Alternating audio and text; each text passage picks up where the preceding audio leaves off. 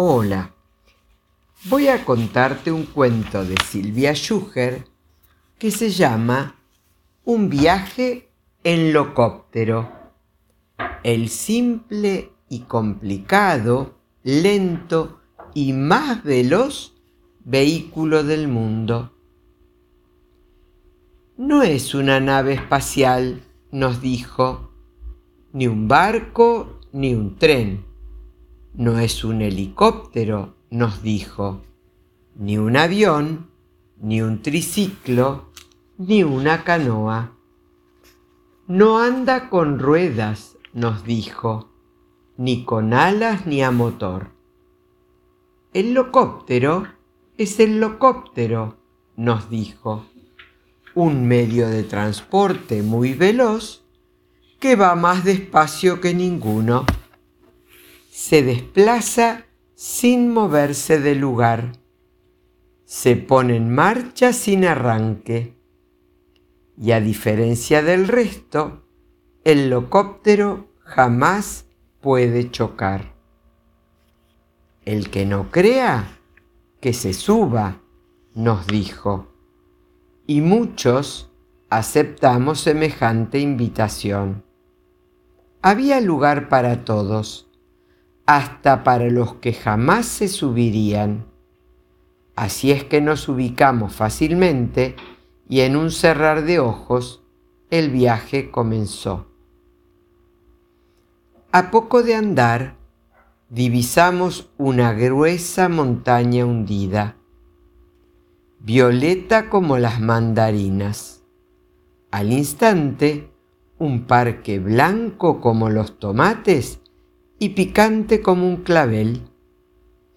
Este lugar nos gusta, dijimos al mismo tiempo, y el locóptero estacionó en el acto. Pero no pudimos descender porque solo había escaleras para subir. Esta es la estación Espumas, nos dijo. Aquí vienen a pasar sus vacaciones las mariposas a rayas y las cebras con alas. Ya que no es posible bajar, quien se asome por la ventanilla podrá comprobar lo que, lo que digo, nos dijo. Nos asomamos entonces y efectivamente una enorme burbuja abrió los brazos para darnos la bienvenida a la estación Espumas. Sin ajustar los cinturones, ni elevarnos, ni escapar, el locóptero retomó la marcha y seguimos viajando sin apuro. Tropezamos con un pozo de viento caliente y sin saber que estábamos en las heladas tierras del sol, cambiamos el rumbo y nos fuimos derechito hacia otra parte más cercana. Todo era maravilloso. Los paisajes hablaban, los colores hacían un sonido parecido al de la música más luminosa. Relámpagos y refusilos pronosticaban un copioso terremoto de chocolate sobre extensos mares sembrados de rabanitos. Sí, recuerdo que todo era maravilloso. La tierra se distinguía perfectamente y sin largavistas. Su extraña forma cuadrada se suspendía en el espacio como el globo de un globero celeste. Racimos de batatas colgaban de la luna verde. Las estrellas salían a chorros del caño de escape del locóptero. Los perros, en bandadas, volaban elegantes dando ladrillos silenciosos. Todo era maravilloso, hasta que de pronto... Agárrense fuerte los codos, nos dijo y un miedo con sonido a latas se apoderó de todos nosotros. Apoyen los pies sobre el techo. No dejen que las orejas escapen de sus cabezas. Sostengan el ombligo en la panza. Y sobre todo, desabróchense pronto las manos, nos dijo. Algo le había sucedido al locóptero. Un desperfecto imprevisto que ni el dueño sabía arreglar. O probábamos entre todos o jamás regresaríamos del viaje. Primero intentamos arreglarlo deshojando una margarita con un destornillador pero no pasó nada. Entonces hicimos estornudar a las bujías y sonamos la nariz a los frenos, y tampoco pasó nada.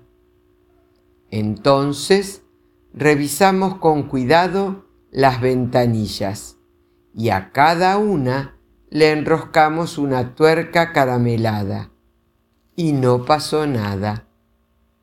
Entonces desarmamos la palanca de cambios, es decir, la cambiamos por un plumero.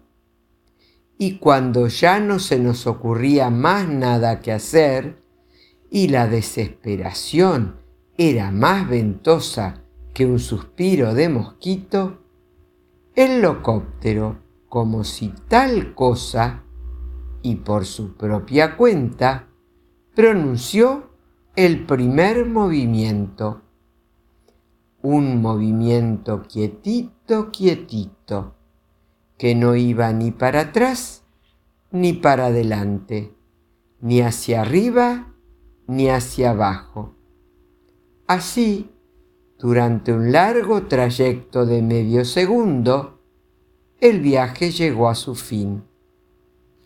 Salimos por las puertas de entrada como es natural, y convencidos de que el locóptero es único, decidimos contentos volver cada cual a su casa. Vengan pronto, nos dijo, y lo perdimos de vista. Muchas cosas me asombraron camino a mi casa. Los semáforos, por ejemplo, con luz verde, amarilla y roja. Los autos, por ejemplo, andando todos sobre sus cuatro ruedas. El cielo, por ejemplo, de color celeste celeste. La gente, por ejemplo, usando sus dos piernas para caminar. Creí que estaba loca, pero no, no Enseguida me di cuenta de que así son las cosas cuando uno no está subido al locóptero.